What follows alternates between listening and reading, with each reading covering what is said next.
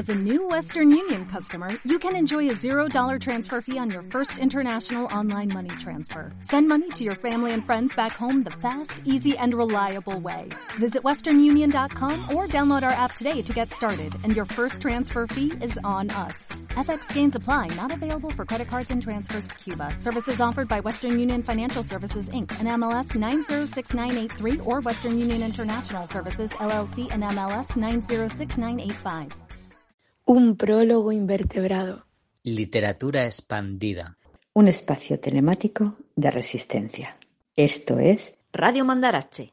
Hablemos. Un podcast entre personas que escriben y personas que leen. Radio. Radio. Radio. Radio. Radio show.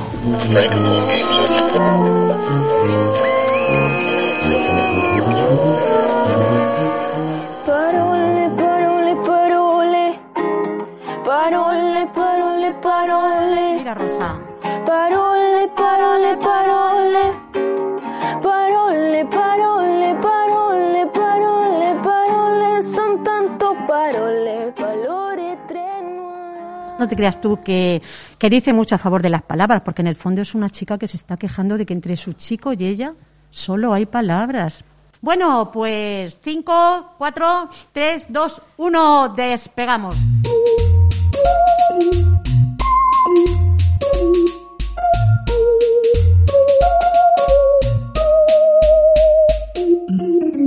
Y vosotros diréis, ¿y por qué cinco? Pues cinco. Y no son las cinco de García Lorca, las cinco del poema. Son cinco porque somos cinco voces. Y además, chicas, todo mujeres. En la mesa de sonido, ajá, María Ángeles estrenándose, me salto a mi mano derecha y me voy directamente a María del Mar, que también es una pequeñita, porque es la más benjamina de los que estamos hoy aquí. Una lectora maravillosa de Rosa Huerta.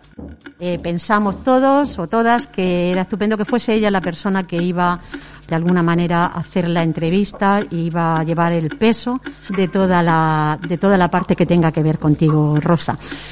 Justo enfrente tengo a Cristina Cámara, fue alumna mía en primero, y bueno, pues está para hablar de libros, pero también de libros y mujeres. Es un tema que, que le gusta. Y por último, pues María Ángeles, habría que presentar a Lucía Valero, pero realmente tú la conoces más que yo. Eh, voy a presentar a Lucía. Hola, Lucía. Hola. Lucía es- es una lectora eh, nata, eh, le gusta muchísimo escri- eh, leer, ¿verdad? Sí, me gusta sobre todo leer thrillers. Muy bien. Y luego más adelante ya veremos cómo conocí a Rosa Huertas y a través de qué libros. Exacto.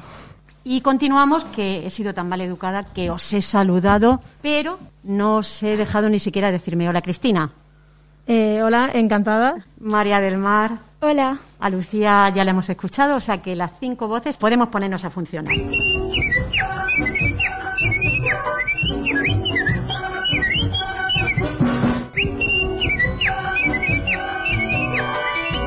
Cuando el Mandarache se decidió que íbamos a este año a hacer los podcasts, pues en este colegio nos volvimos locas. Y la verdad es que ni siquiera escuchamos qué es lo que teníamos que hacer, nada más que como locas nos pusimos a grabar, a buscar alumnos, a buscar antiguos alumnos. Pero en realidad no podemos olvidar que estos podcasts se deben, bueno, iba a decir a un lema. Hablemos, a mí me sigue pareciendo algo precioso.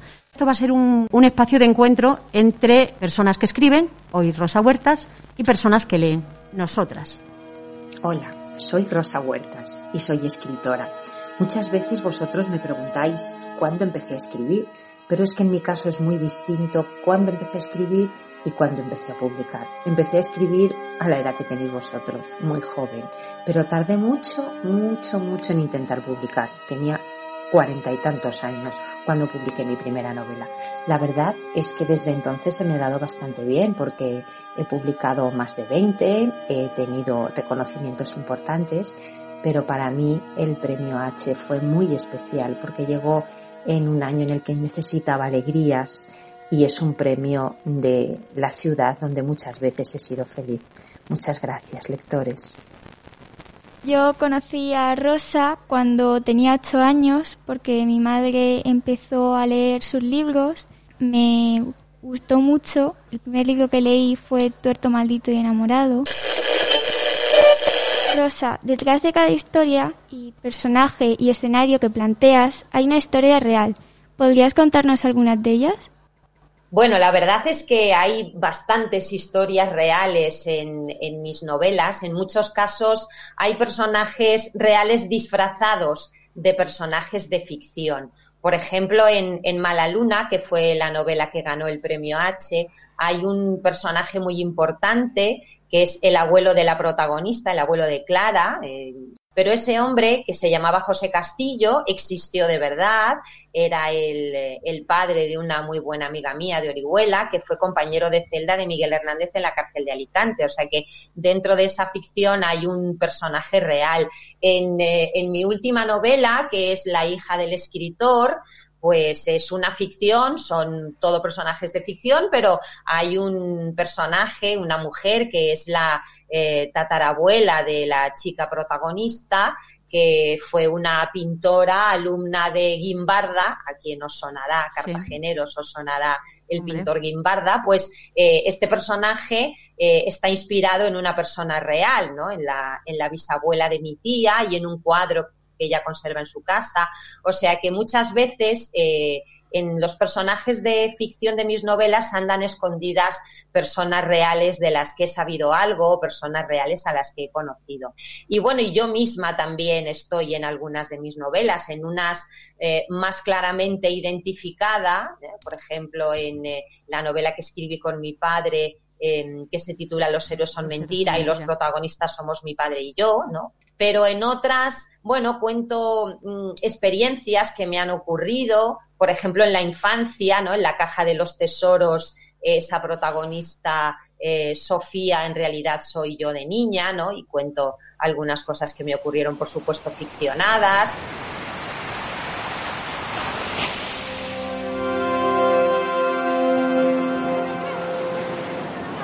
¿Qué te inspiró a querer hacer novelas de literatura juvenil en las que destacan los personajes de la literatura? Bueno, hay que tener en cuenta que mm, yo he estudiado filología hispánica, he estudiado literatura, la literatura y el arte son mi gran pasión y desde luego solo se puede escribir sobre lo que se ama yo no escribo para ser famosa ni para ganar dinero, sino para ser feliz, ¿no? Y escribir me hace enormemente feliz. Y, y bueno, la, la, literatura es un, es un campo en el que yo me muevo muy a gusto, ¿no? Y, y en algunos casos, efectivamente, he elegido a escritores o a pintores, ¿no? O artistas, pero principalmente escritores, para que aparezcan en mis historias, pero no son escritores cualquiera, sino que son los escritores que me han marcado, los escritores que realmente me han gustado mucho a lo largo de mi vida, los que he leído con mayor interés, ¿no? Pues este, en esta última eh, hablo de Benito Pérez Galdós, ¿no? En la segunda en Tuerto Maldito Enamorado de Lope de Vega.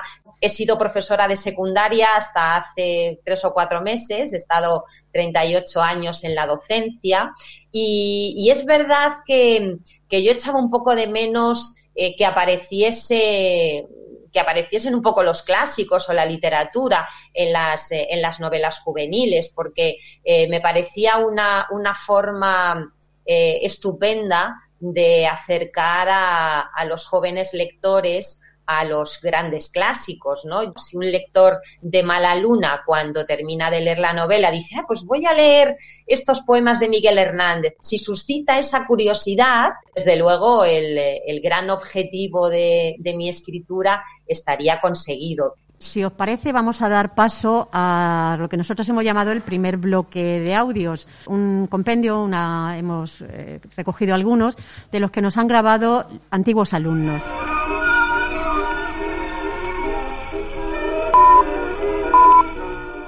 Para mí, lo más mandarache es darles la oportunidad a libros que por tu cuenta probablemente no leerías y descubrir que hay libros maravillosos fuera de tus preferencias. Eh, para mí lo que hace de Mandarache tan Mandarache es la posibilidad de descubrir eh, las historias desde una perspectiva diferente. Para mí lo más Mandarache de Mandarache es la oportunidad que da a los alumnos de, de formar parte de algo grande. Hay chavales como yo que siempre fuimos especiales, aunque quizás no sabíamos cuál era el origen de esa diferencia. Y para, para nosotros, Mandarache crea y seguirá creando un espacio en el que podíamos ser nosotros de alguna manera y donde podíamos reconciliarnos con nuestra pertenencia a una otra edad, e incluso destacar por ello. Y además, para mí, a día de hoy puedo decir que significó descubrir plataformas en las que la cultura engrandece todo a tu alrededor y me animó tanto en mi desarrollo personal que, que a día de hoy formar parte de un proyecto así incluso me ha ayudado a formarme como, como un profesional de la cultura.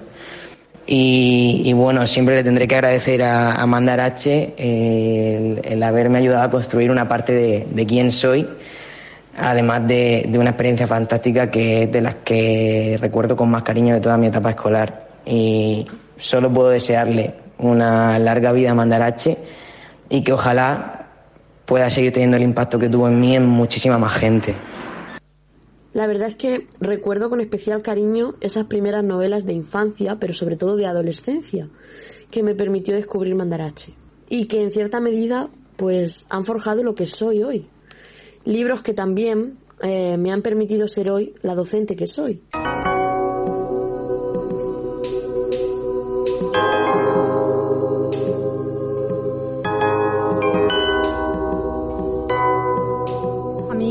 Verdad me parece bastante emocionante que eh, un concurso así te puede llegar a cambiar la vida como lector. Te puede llegar a abrir eh, muchas puertas que tú nunca creíste que podrías llegar a abrir o que existiesen siquiera. A mí, al igual que Cristina, me parece una cosa espectacular porque yo antes juzgaba los libros por su portada, aunque la gente haya dicho que nunca debes hacer eso.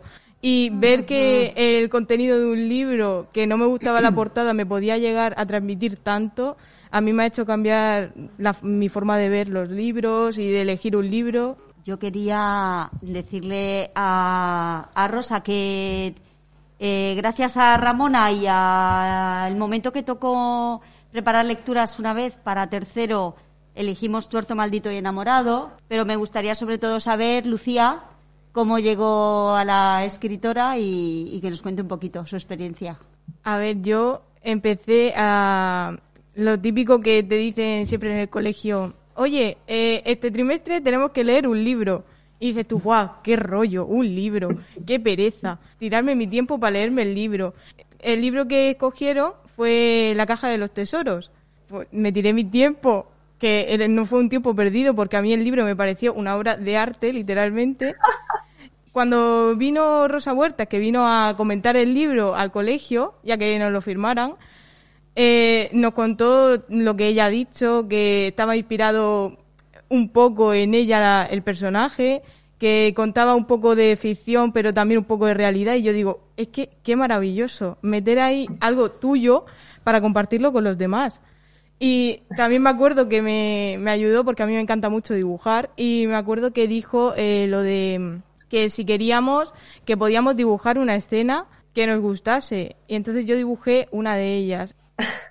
Muchas gracias por eso que has dicho, porque mm, me siento muy orgullosa de que haya sido un libro mío el que ha operado la magia, porque yo creo que todos los que somos lectores recordamos ese libro, ¿no? A mí me pasó lo mismo que a ti, ¿no? Yo de niña no, no había leído libros enteros, ¿no? Porque leíamos fragmentos que venían en el libro de lectura y un año nos mandaron comprar un libro para leer y yo pensé lo mismo que tú, uf, un libro, qué largo, uf, qué rollo, ¿no?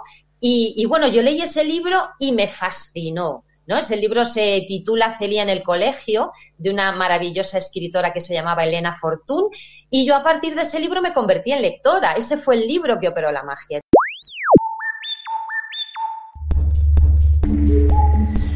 ¿Cuánto tiempo te tiraste para poder escribir el libro, para poder traérnoslo a nosotros, los lectores? Pues te diré que un montón de años. Esa historia fue lo primero que yo empecé a escribir en mi vida. Cuando yo tenía unos 12 años aproximadamente, pasé unos, unos días de verano en la casa, bueno, si se le puede llamar casa, era una especie de barraca, que tenían los padres de, de, unos amigos de mis padres en Playa Honda, cuando todavía aquello no estaba urbanizado. Yo en el libro no digo de qué, de qué zona estoy hablando, pero estoy hablando del Mar Menor, ¿no? Que ahora mismo es un asunto que llevo eh, en el alma, que llevo clavado en el alma. Y, y eso yo lo empecé a escribir cuando tenía unos 12 años, ese verano que me pasó, porque me lo había pasado tan bien que yo no quería que se me olvidara. Y en ese libro de Elena Fortún que yo leí, en Celia en el colegio, hay una frase que dice, las cosas que pasan, las cosas que me pasan al final se olvidan, pero lo que está escrito es como si hubiera pasado siempre. Y entonces yo pensé, si yo escribo lo que me ha pasado este verano, cada vez que lo lea, es como si me volviera a pasar. Y entonces, pues eh, eso hice, empecé a escribirlo. A ver, luego pasaron muchísimos, muchísimos años y cuando yo ya tenía tres novelas publicadas, yo me acordé de aquello que había empezado a escribir cuando tenía 13 años, que luego retomé años más tarde, pero que nunca había pensado en convertir en una novela. Entonces, todos, todos esos recuerdos de infancia, eh, yo los rescaté, inventé una parte de ficción, pero hay mucho de realidad, hay más de realidad que de ficción en esa historia. Todos los personajes que aparecen eran mis amigos de entonces y la única que está con un nombre cambiado soy yo, que en la novela me llamo Sofía, los demás tienen todos sus nombres y lo tenía todo bastante pensado, pues debí de tardar unos cuatro o cinco meses siempre con el verano por medio. Yo aprovecho muy bien el verano escribiendo en una casa que tiene mi madre en Miranda y yo ahí que me aburro muchísimo, pues lo que hago es escribir, ¿no? Y, yo recuerdo ese verano que, me lo pasé muy bien escribiendo La caja de los tesoros. Vamos a dar paso a un bloque de, audio, pero eh, es un bloque que hablaba de un tema que además nosotras hemos hablado alguna vez ya, el confinamiento.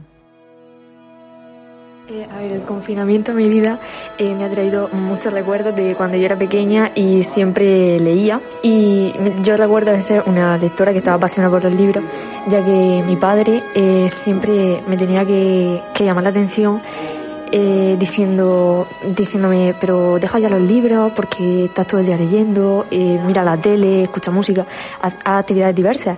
Un día él estaba haciendo la cena y yo estaba leyendo un libro infantil que yo tendría cosa de unos nueve o diez años. Y él me llamaba y me llamaba y me llamaba y yo iba por mitad de un capítulo y justo hasta, hasta que yo no terminara ese capítulo yo estaba empeñada en que no iba a cenar, o sea, no, yo necesitaba saber cómo acababa esa historia. Y en el confinamiento yo quería retomar ese hábito de la lectura, pero sí que es verdad que estaba muy centrada en buscar la historia perfecta, en alguna historia que verdaderamente me centrara más en leer. Me he dado cuenta de que no existe la historia perfecta, y se debe a todo lo que está pasando. O sea, el confinamiento me ha hecho ver que nada es perfecto, nada es lo que parece.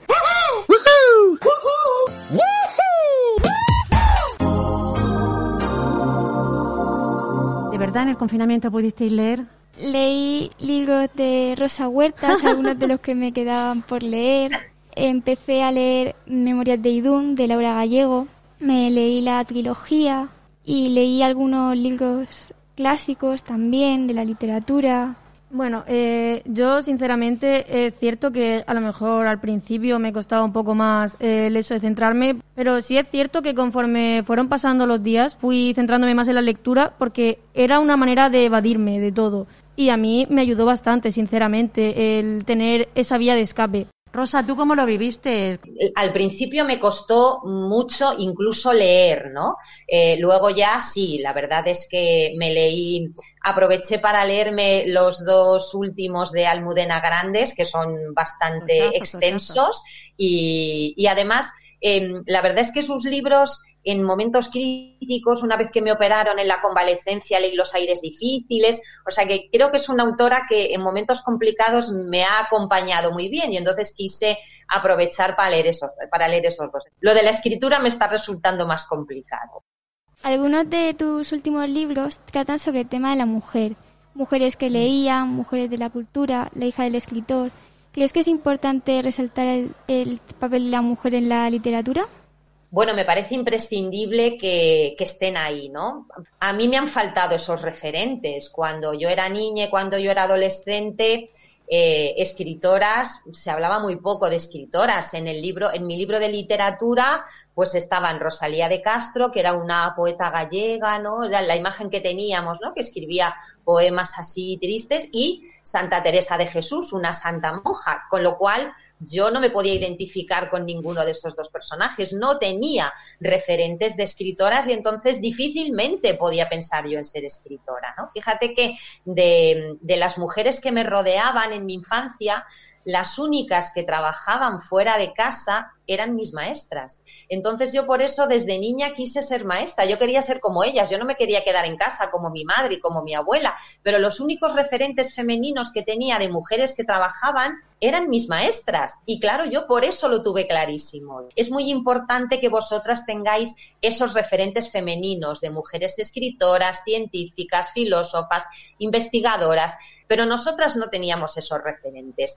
No es que no hubiera, pero es que estaban estaban escondidas y en muchos casos siguen escondidas todavía. A mí me, me parece tremendo que en los libros de texto cuando se habla de la generación del 27, no estén eh, Concha Méndez o María Teresa León, mujeres cuya obra es igual de importante que la de ellos, nuestras madres y nuestras abuelas lo tuvieron dificilísimo para poder sacar a la luz el talento que tenían, un talento que, que, en casa se quedaba oculto, y luego otras que intentaron o que pudieron o que supieron desarrollar ese talento y que luego han sido olvidadas. Eso es lo que yo pretendo sacar a la luz en mis últimos libros, ¿no? En este, en este último, en La hija del escritor, que es, bueno, en definitiva es un homenaje a Galdós. Yo de lo que hablo de Galdós no es de su vida, hablo de los personajes femeninos en sus novelas, que me parece de lo más interesante de su producción, ¿no? Y luego enlazo con, eh, con, las antepasadas de la protagonista de la novela, ¿no? Mujeres que vivieron,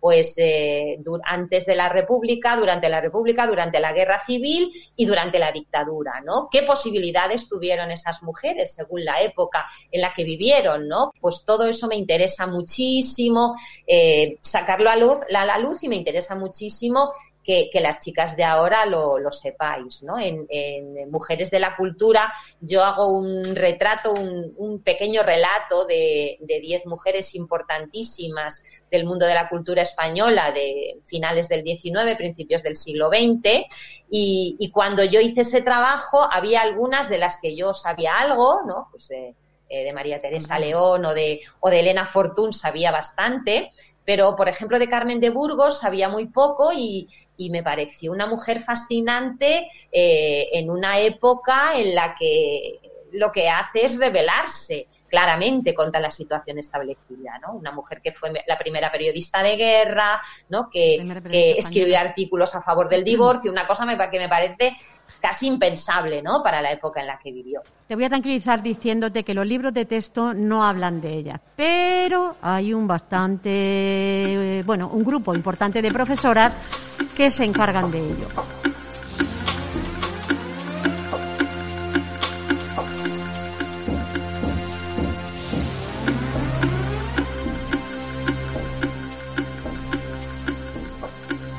Vamos a dar paso al audio tercero, que era un audio en el que algunos alumnos nos han dado recomendaciones y a ver qué tenemos.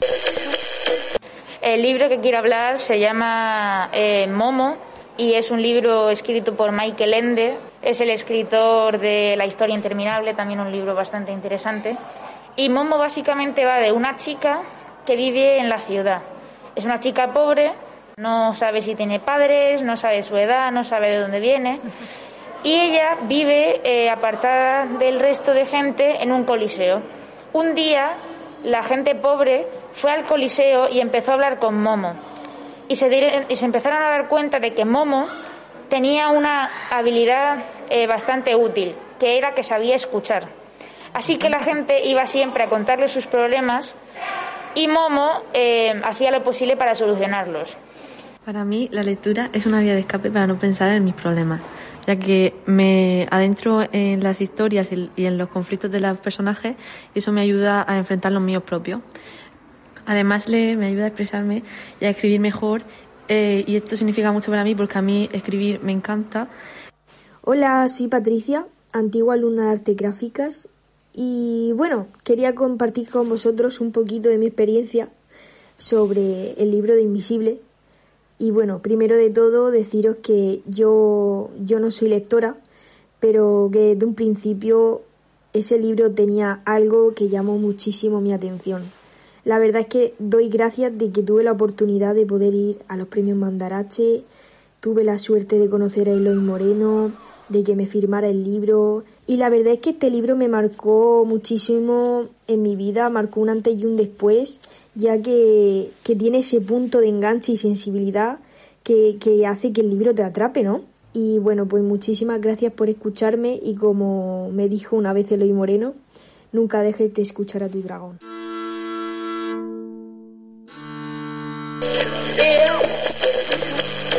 Tu forma de escribir transporta al lector a las ciudades que son importantes para ti. Tus libros se suelen desarrollar en Madrid, puesto que los personajes de la literatura que tú introduces vivieron en el Madrid de las letras, pero los personajes de la actualidad suelen tener algún contacto con Cartagena. ¿Esas referencias a estas dos ciudades tienen algo que ver a nivel personal? Efectivamente, del Mar. Yo tengo que escribir lo que conozco y lo que amo. Y, a ver, yo vivo a un kilómetro de la Plaza Mayor, a dos kilómetros del Museo del Prado, o sea que vivo en un lugar muy céntrico, justo al lado del rastro. Y, claro, para un escritor es mucho más fácil describir lo que conoce bien que, no sé, que, que, localizar una novela en, no sé, en Valencia, ¿no? Que es una ciudad a la que he ido varias veces, pero, pero no me la conozco tan bien como la mía, ¿no? Mi ciudad me, me gusta mucho, eh, tengo una relación de amor-odio con, con, Madrid, ¿no? Pero, pero es una ciudad cargada de, de historia y, y, y fascinante. Y al respecto hay una parte importante de mi biblioteca de libros sobre Madrid, sobre la historia de Madrid, sobre los monumentos de Madrid. Para mí es mi, mi escenario habitual y, por eso la mayoría de mis novelas eh, transcurren aquí y además, bueno, es que muchos de los personajes literarios de los que hablo pues se han movido por esta ciudad, ¿no? Pero bueno, cuando, cuando hablo de otros que se han movido por otros sitios, tengo que ir a esos sitios, ¿no? Tengo una, una novela sobre, sobre el Greco, y claro, pues tuve que ir ese año 2013 en el que yo escribí la novela, tuve que ir varias veces a Toledo y aprenderme bien Toledo y conocer bien esos escenarios que aparecían en la historia. Y Cartagena también aparece. Hay una, en, en unas cuantas historias. ¿no? Bueno, en la caja de los tesoros eh, ya veis que hablo del Mar Menor, aunque no se cite el Mar Menor, pero eh, hay una novela por la que tengo una especial predilección, pero no es una de mis novelas más conocidas, que se titula El blog de Cirano. En el blog de Cirano, eh, el personaje, la protagonista que se llama Sofía, cuando encontréis alguna Sofía en mis libros, eh, mosquearos, ¿no? Porque puedo ser yo. Y, y esa Sofía mmm, se mueve por Cartagena y hay una parte, una historia de ficción que, que transcurre pues eh, a, a principios del siglo XX. Se cuenta la historia de la compañía de teatro de Margarita Sirgu. Hay una, una historia relacionada con esa compañía teatral y yo cuento que esos, eh, esos personajes, esos actores van a Cartagena a la inauguración del monumento a Isidoro Máiquez. Entonces hay un ah, capítulo bien. que a mí me gusta mucho donde se cuenta cómo eh, estos personajes van allí, Y, el personaje que cuenta la historia eh, cuenta su historia personal, él es un actor que está enamorado de una actriz y entonces los dos tienen una, una escena eh, romántica muy bonita delante de la estatua de ¿no? Y entonces ella, la, la chica actriz, le regala al actor una escarapela azul, ¿no? Para, eh, para que reconozca, ¿no? Que, que siente por él algo, ¿no? Que siente ese amor. Entonces, yo esperaba que algunos jóvenes enamorados, en vez de poner candados, que eso no se debe hacer nunca en los puentes, por favor no hagáis eso jamás, el amor no es un candado, se regalasen escarapelas azules, broches azules delante de la estatua de Máiquez. Pero bueno, eso no ha ocurrido. Yo tengo los brochetitos azules que he regalado a mis amigos y siempre que algún amigo eh, va a Cartagena pues una de las primeras cosas que hago es llevarlo a la Plaza de San Francisco para que vea la estatua de Máiquez, ese maravilloso actor que cambió para bien el teatro, eh, que legisló cosas necesarias para el espectáculo teatral y un personaje que yo creo que no ha sido suficientemente valorado. De todas formas, esa estatua es la primera escultura dedicada a un actor en nuestro país. O sea que para mí es un orgullo que Cartagena tenga ese monumento a Isidoro Máiquez. Y sí, sí, sí aparece Cartagena también en algunas situaciones. Hola, soy Rosa Huertas. Quería haceros una confesión lectora. Bueno, leer me gusta muchísimo, pero es que también me gusta mucho ir a comprar libros, ir a la librería, ojearlos, tocarlos, dejar que la librera me recomiende, que me lo envuelva y llegar a casa y abrirlo como si fuese un regalo inesperado. Y bueno, lo que ocurre es que como me gusta tanto ir a comprar libros, siempre estoy leyendo más de uno a la vez. Yo nunca leo un libro solo, siempre estoy leyendo dos o tres. Y fijaos lo que me ha pasado. Estaba leyendo tres libros a la vez, uno por la mañana, otro por la tarde, otro por la noche, y se me acabaron ayer los tres, así que me voy corriendo a la librería. Besos.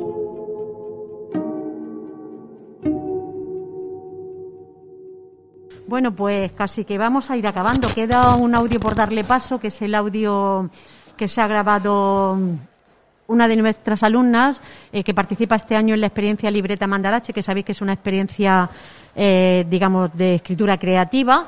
Y aunque este año se está haciendo a nivel telemático, pues mm, quiso grabarnos un, un pequeño audio para contarnos cuál está siendo su experiencia, ¿vale? Damos paso.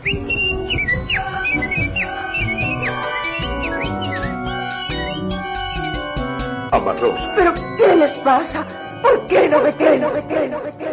El proyecto de Libreta Mandarache es una oportunidad para reflejar tu alma entre las letras. Vivimos entre la tinta de trazos que perfeccionamos junto a los mejores.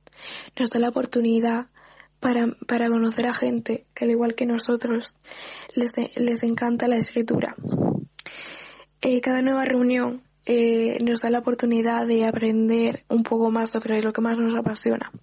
Y a pesar de que estamos en mitad de una pandemia mundial eh, y tenemos que hacerlo online, no podemos quedar físicamente, lo aprovechamos al máximo y no se nota tanto la diferencia porque nos apasiona todo lo que de lo que hablamos y siempre es súper dinámico y entretenido y nos, el, mm, los profesores siempre nos hacen sentir a todos muy, muy cerca, muy, no se nota que sea telemática. Y estoy muy emocionada y muy feliz de que me hayan cogido para este proyecto y me siento muy agradecida. Un programa para niños y mayores. Un programa original de Mandarache. Mandarache. Mandarache.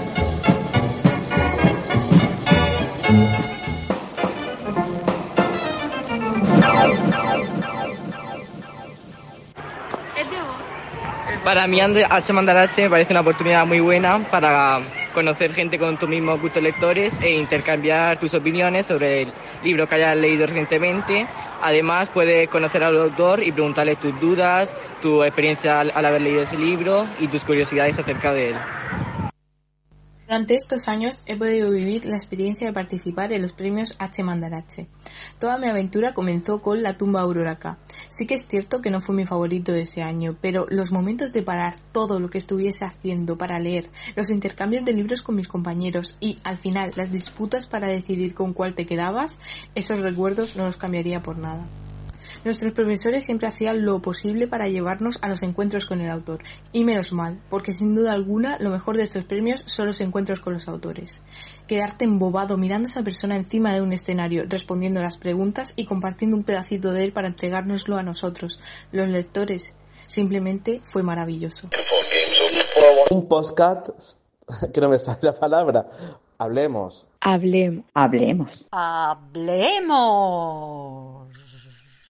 quería, quería daros las gracias por haberme invitado a esto. Sé que en, en, estos tiempos, estos audios, la verdad es que son muy interesantes. Yo también estoy muy enganchada a, a temas que, que, me gustan y, y, que así puedo escuchar con tranquilidad. Ya que este año no vamos a poder ir los autores, pues por lo menos que, que nos podáis escuchar. Rosa, que nos vamos. Hasta pronto. Adiós. Hasta aquí el primer episodio de Hablemos, de Radio Mandarache. Y recordad, la verdad está en los números, el secreto en las palabras.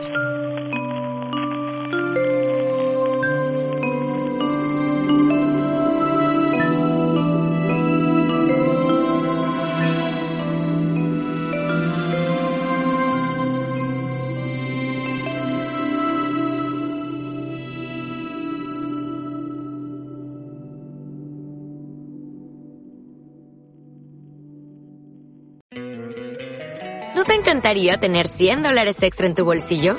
Haz que un experto bilingüe de TurboTax declare tus impuestos para el 31 de marzo y obtén 100 dólares de vuelta al instante. Porque no importa cuáles hayan sido tus logros del año pasado, TurboTax hace que cuenten. Obtén 100 dólares de vuelta y tus impuestos con 100% de precisión. Solo con Intuit TurboTax. Debes declarar para el 31 de marzo. Crédito solo aplicable al costo de la presentación federal con TurboTax Full Service. Oferta sujeta a cambios o cancelación en cualquier momento.